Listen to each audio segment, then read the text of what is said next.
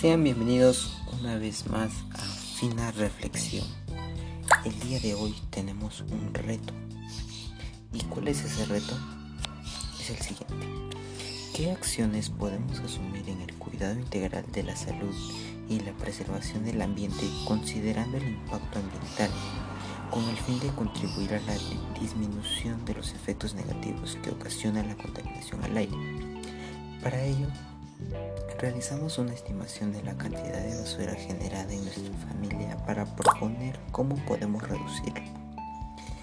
Bueno, en mi caso eh, son cinco integrantes que actualmente viven en, mi casa y para poder yo encontrarle el GPC, que es la generación per cápita, he realizado un cuadro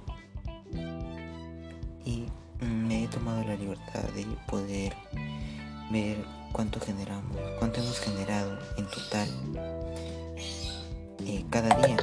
Para ello eh, he hecho un cuadro donde está eh, los cinco integrantes.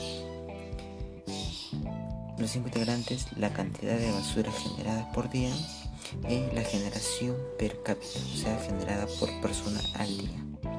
Para ello, según estudio hemos llegado a encontrar que eh, el día lunes hemos generado 2, 2 kilos con 500 gramos, el día martes 2 kilos con 400 gramos, el día miércoles 4 kilos con 300 gramos, el día jueves 3 kilos con 900 gramos, el día viernes 2 kilos con 500 gramos, el sábado 3 kilos con 400 gramos, y el domingo 4 kilos. Eso es lo que se ha generado en la semana.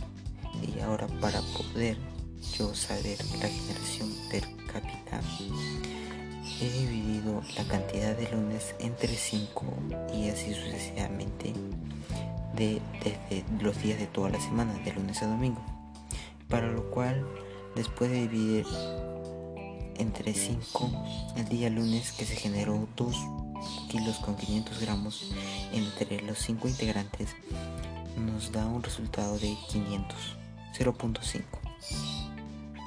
el día martes que se ha generado 2.4 kilos kilogramos entre 5 nos da como resultado 0.48 el día miércoles que se ha generado 4.3 kilogramos entre 5 es igual a 0.86 y el día jueves que se ha generado 3.9 kilogramos entre 5 es igual a 0.78 el día viernes que se ha generado 2.5 kilogramos entre los 5 integrantes es igual a 0.5 y el día sábado que se ha generado 3.4 kilogramos entre 5 es igual a 0.68 y finalmente el día domingo que se ha generado 4 kilogramos entre los 5 integrantes es igual a 0.8 una vez sacadas todos estos resultados de las, de las divisiones lo he sumado todo que me sale 4.6 y posteriormente lo he dividido entre los 7 días lo cual me ha dado 0.6 el promedio que vendría a ser el GPC en, total eh, podemos decir que el promedio de lo que genera cada integrante de mi familia es de 0.6 kilogramos por día. Es algo muy bueno, ya que según un artículo de la revista eldiario.es nos informa que un kilo con 300 gramos es la cantidad de basura generada por día por cada habitante en nuestro país. Por lo tanto, a comparación de lo que genera cada integrante de mi familia, es muy beneficioso para el medio ambiente, ya que genera menos de lo normal. Pero el día de hoy, para que ustedes generen menor o igual cantidad de basura al igual que mi familia, pueden poner en práctica las siguientes recomendaciones, como eh, reducir el uso de plásticos y reemplazar por bolsas de tela o de papel. De tal manera logramos eh, reducir, como dice, el uso de plástico y, ya no generaríamos más plástico, más basura. Eh, reducir el uso de pesticidas y fertilizantes, ya que al reducir estos pesticidas eh, vamos a lograr que el medio ambiente disminuya su contaminación y lo cual lo cual lo cual es muy beneficioso ya que conviene tanto a nosotros y al medio ambiente. Eh, reusar y reciclar los productos de plástico. Eh, ya que al hacer esto eh, disminuimos la cantidad de plásticos inservibles, o sea, la basura, disminuimos la cantidad de basura. Otro sería incrementar el uso de energías renovables, ya sea energía solar, la energía hidráulica y la energía eólica. De tal manera ya no vamos a depender o ya no se usaría las los combustibles, ya como viene siendo el petróleo, la gasolina, y ya que esos combustibles generan generan gases tóxicos, lo cual daña lo cual daña la la atmósfera y nuestro, nuestro aire.